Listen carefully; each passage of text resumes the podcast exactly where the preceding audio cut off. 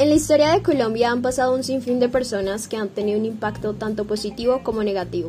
Es por eso que en este podcast resaltaremos la gran contribución de una mujer al arte en nuestro país, así como también un contraste con el aspecto negativo donde hablaremos del expresidente Álvaro Uribe Vélez. En esta ocasión tenemos a dos invitadas quienes nos harán el contraste. Empecemos con Doris Salcedo, escultora colombiana.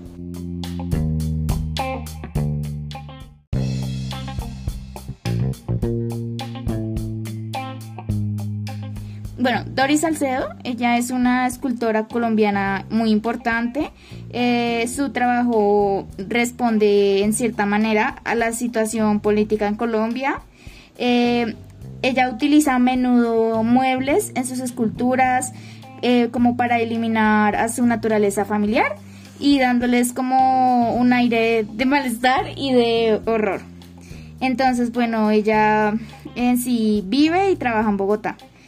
Eh, esta escultora, o como ella le gusta que la llamen hacedora de objetos, convive con el ilimitado muestrario del terror que existe en Colombia, eh, como con ese drama político que se ve a menudo y las imágenes en las cuales la historia oficial guarda cierto silencio. Bueno, ella es la convivencia casi natural con las fotografías de los cuerpos mutilados por una motosierra.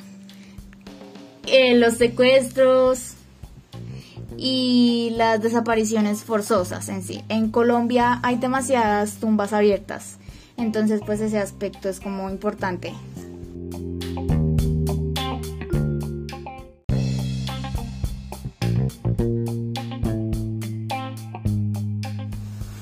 Ahora vamos con el contraste del aspecto negativo. Adelante. El expresidente Álvaro Uribe Vélez, uno de los episodios más oscuros de la historia de las Fuerzas Armadas de Colombia, se reveló mientras el ahora senador era presidente de la República. Los llamados falsos positivos, ejecuciones extrajudiciales en las que los soldados mataban campesinos o desplazados y los hacían pasar por guerrilleros caídos en combate para recibir premios y ascensos de parte de sus superiores, a la fecha se han denunciado más de 3.000 de estos asesinatos, uno de los motivos por los cuales se les reconoce negativamente. Además, a Álvaro Uribe se le acusa de estar ampliamente relacionado con la creación de las Convivir.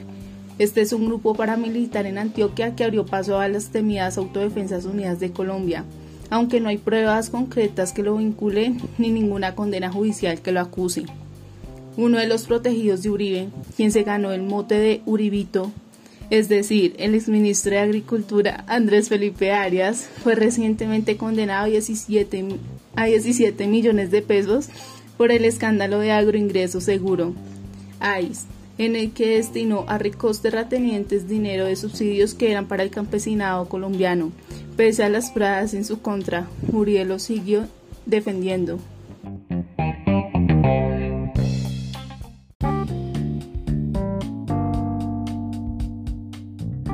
Es importante hacer un contraste para construir ciudadanía y no seguir repitiendo un país de dos pisos. Nos vemos en la próxima edición de Abrigos Auditivos. Fuentes tomadas de Wikipedia.